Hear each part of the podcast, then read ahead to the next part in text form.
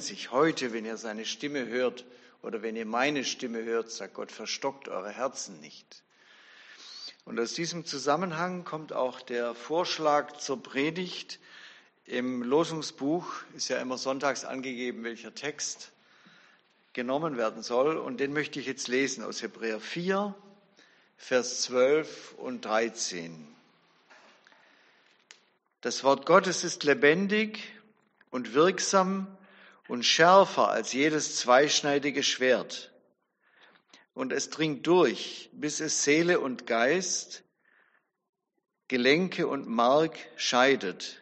Und es ist ein Richter der Gedanken und Regungen des Herzens.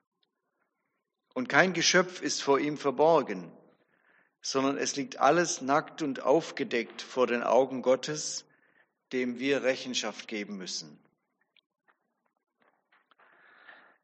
Ich möchte zu Beginn ein Gebet sprechen von, das ist ein Liedvers von Philipp Friedrich Hiller zum Wort Gottes.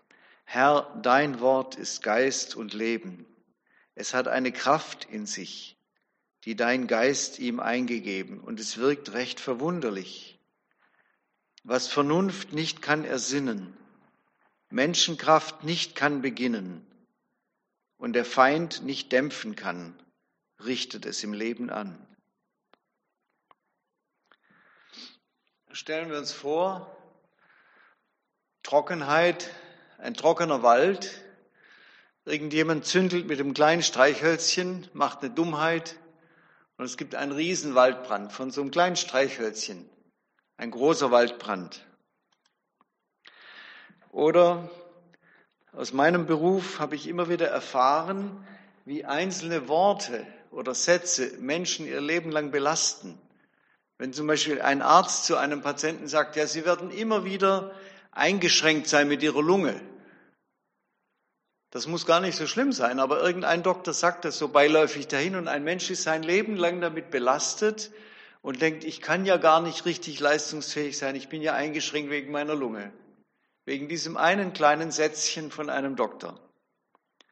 Also ein kleines Streichhölzchen kann ein Riesending in Bewegung setzen. Ein kleines Sätzchen kann ein Leben lang belasten, beeinflussen. Das nur so als Beispiel, wie ein Wort oder eine kleine Sache eine große Konsequenz haben kann. Und so finden wir heute in diesem Text Bilder oder Erklärungen für das Wort Gottes. Es wird hier verglichen mit einem Schwert. Im Jeremia heißt es mal, mein Wort ist wie ein Feuer. Deswegen mein Beispiel von dem Streichhölzchen. Mein Wort ist wie ein Feuer oder mein Wort ist wie ein Hammer, der Felsen zerschmeißt. Jeremia 23, Vers 9. Also ein Wort, manchmal denken wir, naja, Worte sind wie Schall und Rauch werden gesprochen und weg sind sie.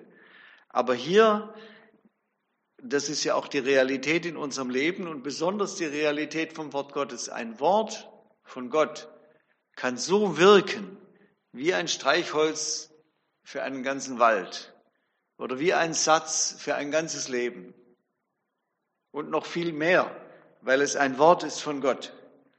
Der Zusammenhang hier ist diese alte Geschichte, wie das Volk Israel aus Ägypten, aus der Sklaverei herausgeführt wird und dann diese schwierige Wüstenwanderung erlebt und immer wieder eine Zusage von Gott, ein Wort von Gott und sie glauben es nicht so recht. Sie vertrauen nicht. Sie nehmen es nicht ernst. Sie missachten das, was Gott ihnen sagt. Und dann entfernen sie sich innerlich auch und fallen ab von Gott und können in der Folge dann auch nicht mehr richtig verstehen. Das heißt in der Bibel dann, sie sind verstockt, also wie eingemauert.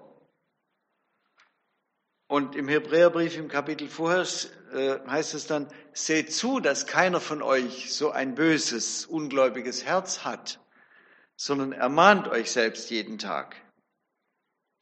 Ja, wir können uns ja fragen, wer war denn verstockt? Wer war das? Was sind das für Leute?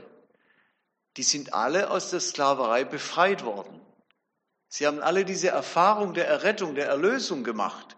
Man könnte denken, ja Mensch, Wieso verstocken sie sich plötzlich? Sie sind nicht hineingekommen, die meisten von ihnen sind nicht hineingekommen in dieses verheißene Land, in das erwünschte, von Gott verheißene Land.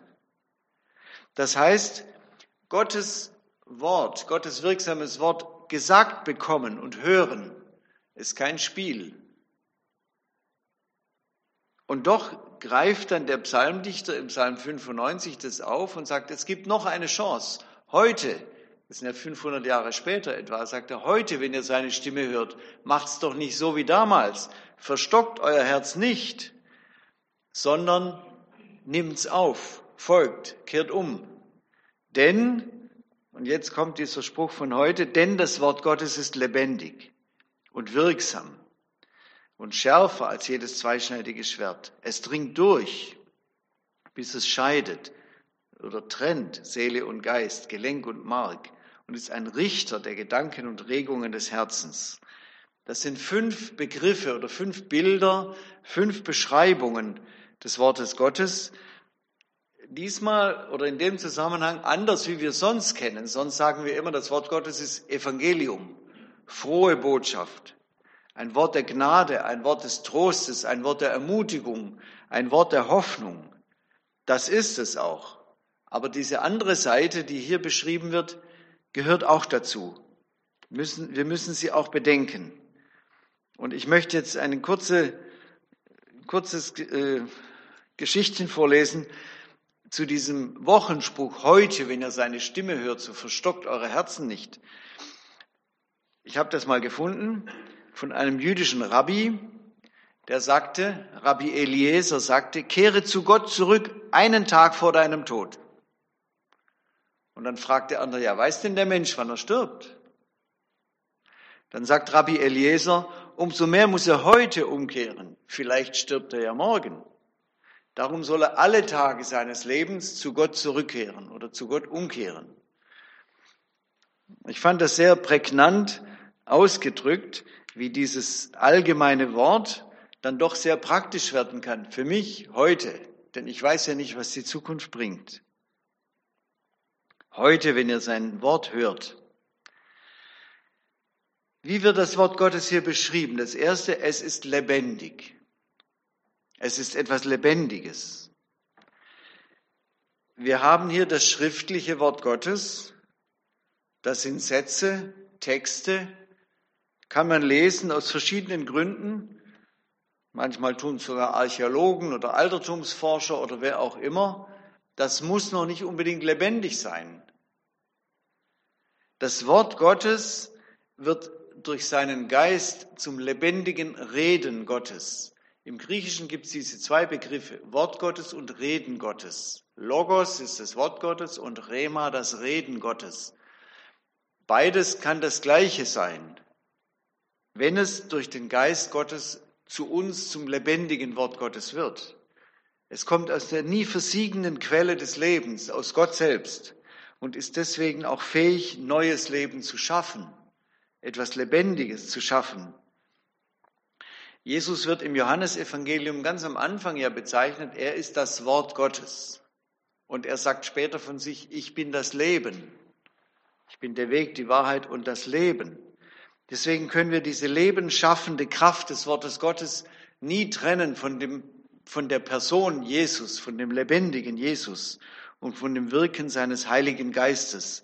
Sonst bleibt es für uns meistens einfach ein Text, den wir lesen, vielleicht ein bisschen nachdenken, aber es ist nicht so, so ganz lebendig für uns. Manchmal kommt das Reden Gottes zu uns auch nicht unbedingt durch die Bibel oder durch diese Texte, sondern vielleicht durch einen anderen Menschen, der uns etwas ganz Besonderes zu sagen hat. Oder durch ein Lied. Oder durch eine besondere Situation. Aber wenn es lebendiges Reden Gottes für uns, für mich sein soll, dann kann es nicht im Widerspruch stehen zu dem, was wir schriftlich bekommen haben. Denn das geschriebene Wort Gottes ist gültig. Und das gehörte oder erlebte Wort Gottes müssen wir prüfen. Und manchmal wird das Geschriebene zum Erlebten. Ein Beispiel von mir. Vielleicht wissen es manche, wir waren ja neun Jahre lang in Afrika, in Tansania, als Missionsfamilie, Missionsarztfamilie. Ich war als Student schon mal dort durch Beziehungen, die ich da bekommen habe und war mir dann nicht sicher, naja, ist das was für uns oder nicht. Und dann sieben Jahre später bin ich von diesem Missionshaus nochmal gefragt worden, weil ich das erste Mal mich relativ schnell da eingelebt hatte und auch mit der Sprache, mit Swahili gut zurechtkam. Da hatten sie mich nochmal gefragt, kannst du nochmal kommen zur Vertretung? Da fehlt jemand für ein paar Wochen. Dann habe ich gesagt, okay, ich mache das. Und in dieser Zeit will ich wissen, ist das ein Platz für uns für länger oder nicht? Und ich war sehr hin und her gerissen, immer am Fragen, ist das der richtige Platz für uns? Ich war vier Wochen dort, ich bekam keine Antwort. Bis zum Schluss. Dann bin ich ins Flugzeug gestiegen, losgeflogen und sah unter mir dieses Land, Tansania. Und ich weiß nicht mehr warum. Ich hatte immer mein Losungsbuch bei mir, habe an dem Tag dann im Flugzeug das Losungsbuch rausgezogen, habe da unten dieses Land gesehen und an dem Tag stand, bleib als Fremdling in diesem Land. Ich will mit dir sein und dich segnen. Und das war für mich, als ob Gott mir das ganz direkt ins Herz gesagt hätte oder in meinen Geist, in meine Gedanken gesagt hätte. Und von dem Moment an waren diese Fragen und die Zweifel einfach weg. Ein altes Wort, das war damals zu Isaak gesagt worden, 4000 Jahre alt, wird für mich zum ganz lebendigen, direkten Reden Gottes. Weil ich diese Fragen hatte und weil der Geist Gottes mir in diesem Moment dieses Wort ganz lebendig gemacht hat. Oder ein anderes Beispiel, jetzt vor vielleicht zwei Wochen, kommt ja immer wieder mal vor, wir sind fast 40 Jahre verheiratet, und trotzdem kommt es vor, dass es mal Zoff gibt. Auch unbegründet, irgendwelche blöden Kleinigkeiten. Und ich war irgendwie innerlich total sauer und in schlechter Stimmung. Und hab, bin so in Gedanken gekreist darum, meiner Frau dann irgendwie Dinge vorgehalten. Sie ging dann weg einkaufen. Es war früh morgens. Ich habe dann Frühstück gemacht. Und meine Gedanken kreisten dauernd darum, um diese blöden Kleinigkeiten. Und ich wollte das loswerden und irgendwie, ich bin nicht freigekommen davon. Und dann kam sie nicht vom Einkaufen, hatte ich noch ein bisschen Zeit, habe mich hingesetzt und auch wieder das Losungsbuch genommen. Es kann auch mal was anderes sein, aber für mich war es das schon öfter so. Und da stand dann an diesem Tag, wisst ihr nicht, dass euer Leib ein Tempel des Heiligen Geistes ist? Und zu meinem Leib, zu meinem Körper gehört ja auch mein Kopf, mein Gehirn, meine Gedanken. Und plötzlich war das wieder so ein ganz lebendiges Reden Gottes. Mein Kopf, meine Gedanken sind ein Tempel des Heiligen Geistes. Dann hat doch anderes Zeug da keinen Platz. Und dann war diese schlechte Stimmung weg. War einfach weg, befreit. Und so habe ich immer wieder erlebt, wie so ein Wort, ein altes Wort, so ein paar Sätze zu einem ganz lebendigen Reden Gottes werden für mich. Manchmal überraschend und manchmal, wenn ich danach suche und dafür offen bin. Das Wort Gottes ist lebendig. Das Zweite, es ist wirksam. Hängt ja damit auch schon zusammen, aber wird nochmal extra erwähnt. Das Reden Gottes ist immer ein wirkungsvolles, ein mächtiges Geschehen, nicht nur ein Wort und dann ist es wieder weg. Es ist ein mächtiges Geschehen, es ist ein Handeln sogar, ein Schaffen. Im wir kennen das. Im Psalm 33 heißt es, des Herrn Wort ist wahrhaftig, was er zusagt, das hält er gewiss. Der Himmel ist durch das Wort des Herrn gemacht. Alle Welt fürchtet den Herrn und vor ihm scheue sich alles, was auf dem Erdboden wohnt, denn wenn er spricht, dann geschieht's. Wenn er gebietet, dann steht's da. Das heißt, das Wort Gottes ist ein schöpferisches Wort. Es schafft Neues aus dem Nichts. Und nicht nur unsere Welt, diese physikalische und biologische Welt, sondern auch eine neue Schöpfung. Der Petrus schreibt das mal so. Ihr seid wiedergeboren, also neu geschaffen, nicht aus vergänglichem, sondern aus unvergänglichem Samen, nämlich aus dem lebendigen Wort Gottes, das immer bleibt. Also die Schöpfung durch das Reden Gottes, die Neuschöpfung in uns, durch das Reden Gottes, durch das Wort Gottes und die Neuschöpfung einmal der ganzen Welt, auch durch Gottes Reden, Sein Wort ist das lebendige, wirksame, mächtige Wort. Und Gott hat ja im Alten Testament, wir wissen nicht, wie das geschehen ist, aber auf geheimnisvolle Weise den Propheten immer wieder Worte gegeben, dass sie sagen konnten, der Herr sagt. Sie wussten das, der Herr hat gesprochen. Und so sagt Jeremia einmal oder sagt Gott durch Jeremia, ich werde über meinem Wort wachen, es auszuführen. Also er spricht nicht nur und es geschieht etwas, sondern er spricht und er wacht darüber, dass der Feind das nicht zerstören kann oder irgendwelche Mächte meinen, sie könnten sich Gott widersetzen. Ich werde über meinem Wort wachen, es auszuführen. Das wirksame, schöpferische, mächtige Wort Gottes ist ein Geschehen, ein Handeln. Das nächste, es ist scharf, schärfer als ein zweischneidiges Schwert. Das ist ein starkes Bild. Es ist eigentlich eine Zerstörungswaffe, ein zweischneidiges Schwert. Paulus schreibt einmal, sein Wort ist das Schwert des Geistes. Natürlich kämpfen wir nicht mit einem Schwert oder mit irgendetwas, aber das Wort Gottes ist wie ein Schwert, eine Angriffswaffe und auch eine Verteidigungswaffe natürlich. Aber es ist nicht nur gedacht nach außen, sondern auch in uns um in uns zu trennen, zu scheiden zwischen dem alten und dem neuen Wesen, zwischen dem alten und dem neuen Denken, zwischen seelischem, emotionalem und geistlichem Denken. So kommt das Schwert und trennt und scheidet, auch in uns. Das Bild taucht immer wieder mal auf in der Offenbarung des Johannes. Da stellt sich Jesus ja am Anfang dem Johannes vor und Johannes erschrickt zu Tode, als er Jesus sieht und beschreibt ihn dann, aus seinem Mund kommt ein zweischneidiges Schwert.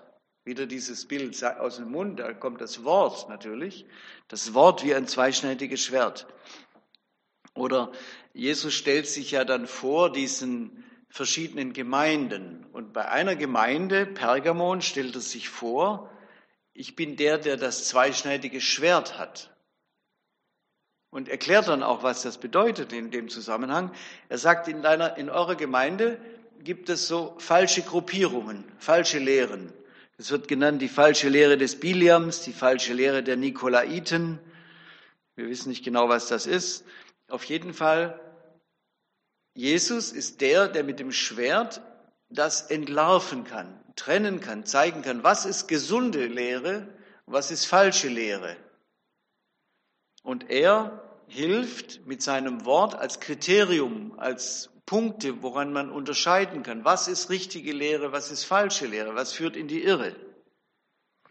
Und ganz zum Schluss in der Offenbarung, wo geschrieben wird, wie Jesus wiederkommt, das sind ja auch Bilder und da heißt es, aus dem Mund des wiederkommenden Messias geht ein scharfes Schwert, die Völker zu schlagen.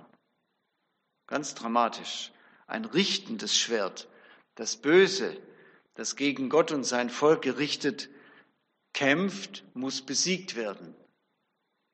Also kein Spiel. Das Wort Gottes ist kein Spiel. Und wir fragen ja oft, wie kann Gott das Leid zulassen? So viel Böses in dieser Welt dann ist er doch gar nicht mächtig. Hier ist die Antwort. Er lässt es nicht ewig zu. Wenn er kommt, wird er ein Schwert haben. Sein Wort richtet. Sein Wort ist das Schwert. Und ich habe ja schon gesagt, es ist auch das Schwert des Geistes in uns, um in uns zu trennen. Wenn wir anfangen, Jesus nachzufolgen, ist ja noch nicht alles neu.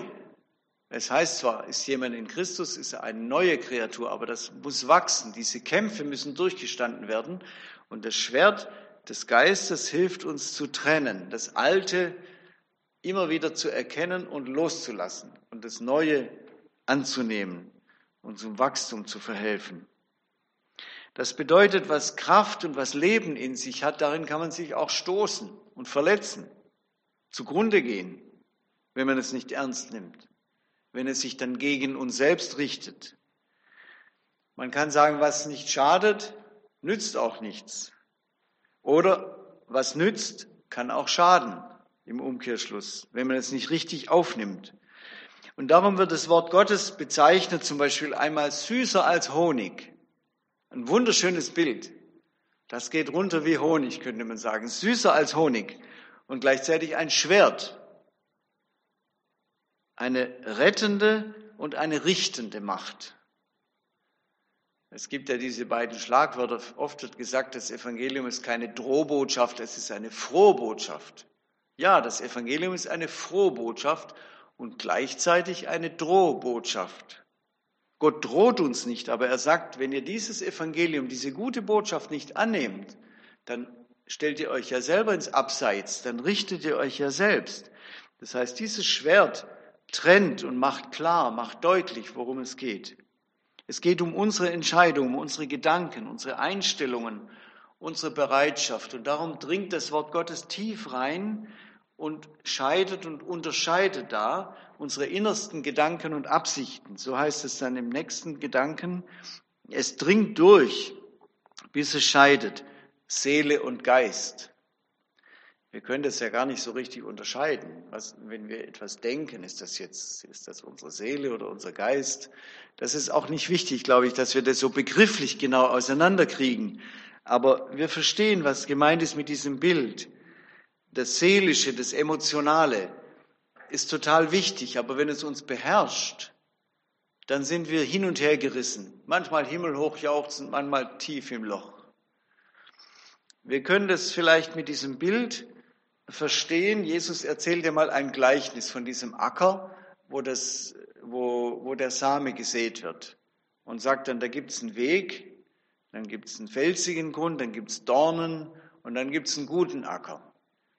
Und vielleicht könnte man dieses seelische Christsein vergleichen mit diesem zweiten Bild.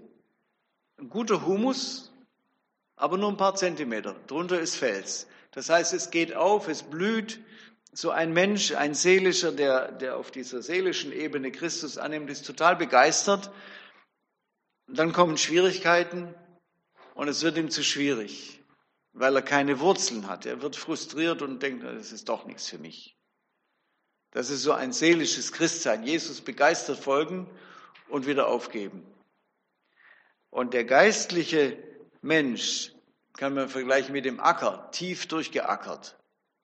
Man lässt den Boden nicht einfach so, wie er ist. Es wird tief, gründlich durchgeackert, dass die Wurzeln eindringen können, dass das Wort Gottes wirklich eindringen kann in alle Bereiche des geistigen, des seelischen, des körperlichen Lebens und diese Bereiche umgestalten kann.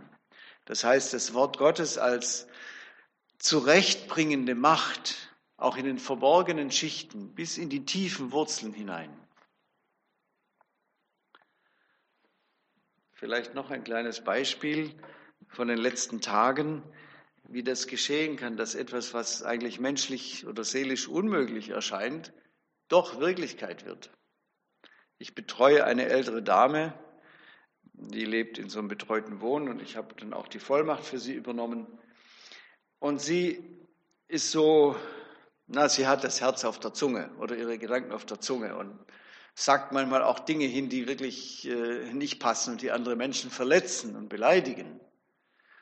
Und da hat jemand etwas Schlechtes zu ihr gesagt und hat sie so richtig böse zurückgeschossen. Und hat mir das dann sogar erzählt hinterher. Sie ist total ehrlich und sagt mir alles, was sie so treibt und was sie belastet. Und dann hat sie gesagt, hinterher hat es mir leid getan. Ich habe Gott ähnlich um Vergebung gebeten. Und dann sage ich, das ist wunderbar. Und was ist dann mit dieser anderen Frau? Ja, nee, da entschuldige ich mich nicht. Nein, das tue ich nicht. Und dann habe ich länger mit ihr geredet und gesagt, es ist ja wunderbar, dass du Vergebung hast von Gott. Aber mit dieser Frau, da steht die Mauer dazwischen. Das muss ja auch irgendwie weg. Nein, ich habe meine Schnauze und die ändere ich nicht. Und dann haben wir uns so unterhalten und immer wieder so habe ich versucht, ich wollte sie nicht manipulieren, sondern ihr helfen, dass sie versteht. Und dann hat sie gesagt, vielleicht mache ich es doch, vielleicht mache ich es doch und entschuldige mich bei ihr. Und schreibe ein paar Sätze. Dann bin ich nach Hause gefahren. Am nächsten Tag haben wir uns wieder getroffen oder am Telefon hat sie gesagt, nein, ich tue es nicht. Ich tue es nicht. Ein anderer hat mir gesagt, tu es nicht, die andere Frau ist auch böse. Dann habe ich erstmal nichts dazu gesagt. Dann haben wir uns gestern, vorgestern wieder getroffen. Und dann habe ich wieder mit ihr so drüber geredet. Und ich war irgendwie froh, dass sie selber dann auf den Gedanken gekommen ist und gesagt, ich mach's doch. Und dann hat sie vor mir auf dem Zettel so ein paar Sätze aufgeschrieben, wo sie wirklich nicht geschrieben hat, es war ja nicht so gemeint. Das ist keine Entschuldigung. Aber wo sie gesagt hat, ich war gemein und meine gemeinen Worte haben dich verletzt, es tut mir leid, ich bitte um Entschuldigung. Unterschrieben und dann den Zettel bei der zwei, drei Türen weiter unter die Tür gesteckt. Und dahinter hat sie gesagt, jetzt bin ich so befreit. Oh, es geht, es ist mir so leicht. Aber so ganz einfach ist es nicht. Am nächsten Tag hat sie mich dann angerufen und gesagt, die Frau hat den Zettel genommen, drunter geschrieben, ich nehme deine Entschuldigung nicht an. Hat sie ihr zurückgesteckt in den Briefkasten.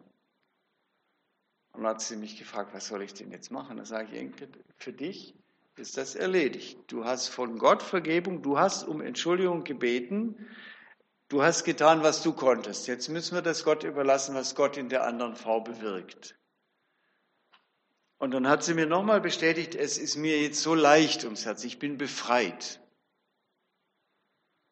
Was will ich damit sagen? Dass wenn der Geist Gottes oder das Wort Gottes eindringt, dass dann auch Dinge verändert werden können, die 80 Jahre lang so sind. Ich ändere mich nicht, das ist meine Schnauze, so bin ich halt. Aber ich muss ja nicht so bleiben. Gott möchte einwirken und umgestalten und Neues schaffen. Ich war selber total glücklich und habe ihr dann immer wieder gesagt, du hast jetzt einen Sieg errungen. Du hast gewonnen. Auch wenn die andere Frau das zunächst nicht annimmt. Aber du hast das Alte rausgeschmissen aus deinem Herzen und hast den Sprung gewagt, dich zu entschuldigen. Das Wort Gottes dringt durch, es scheidet und zum Schluss es ist ein Richter der Gedanken und Regungen unseres Herzens. Gottes Wort hilft uns zur Selbsterkenntnis, öffnet uns die Augen, insofern richtet es uns. Und wenn wir uns unter diesen Urteilsspruch Gottes stellen und glaubend annehmen, dass Jesus für uns dieses Urteil getragen hat, dann sind wir frei, dann werden wir gerecht gesprochen. Wir sind gerecht, dürfen wir sogar sagen, nicht selbstgerecht, aber wir sind gerecht gemacht. Das Wort Gottes richtet uns und bringt uns zurecht und macht uns gerecht. Das Wort Gottes richtet und rettet. Kein Geschöpf ist vor ihm verborgen. Es liegt alles nackt und aufgedeckt vor den Augen Gottes, dem wir Rechenschaft geben müssen. Und wenn wir das tun und sein Urteil annehmen, dann stellt er uns auf unsere Seite und sagt, du bist gerecht. In Jesus Christus bist du gerecht. Das ist unbeschreiblich. Das ist wie eine, ein auf den Kopf stellen. Und das ist die Kraft des Wortes Gottes. Ja, ich fasse zusammen. Wenn Gott redet, ist das lebendig. Es ist kräftig wirksam. Manchmal scharf wie ein Schwert. Es dringt durch und deckt auf. Es richtet und bringt zurecht. Im Psalm 119 heißt es mal, öffne meine Augen, dass ich schaue die Wunder in deinem Gesetz, die Wunder in deinem Wort. Und im Neuen Testament heißt es mal, im Anschauen seines Bildes werden wir verändert, werden wir verwandelt in sein Bild. Wir können auch sagen, im Anschauen seines Wortes, im, im Aufnehmen seines Wortes werden wir verwandelt, werden wir verändert in sein Bild. Das ist unsere Hoffnung, das ist ja eigentlich auch unser Wunsch. Manchmal leiden wir an unseren Eigenarten und wissen nicht so recht, wie kommen wir da raus. Wenn wir sein Wort in allen Facetten, in allen Bedeutungen aufnehmen, dann verspricht er, dass er uns von innen heraus verändert und umgestaltet. Zum Schluss nochmal dieses Wort von Philipp Friedrich Hiller, 300 Jahre alt.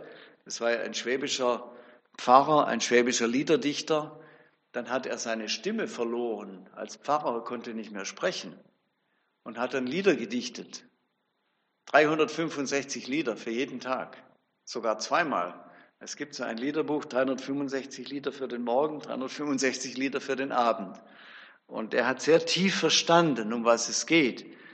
Herr, dein Wort ist Geist und Leben. Es hat eine Kraft in sich. die dein Geist ihm eingegeben und wirkt recht verwunderlich.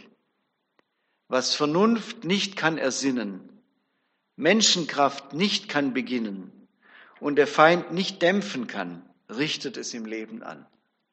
Amen.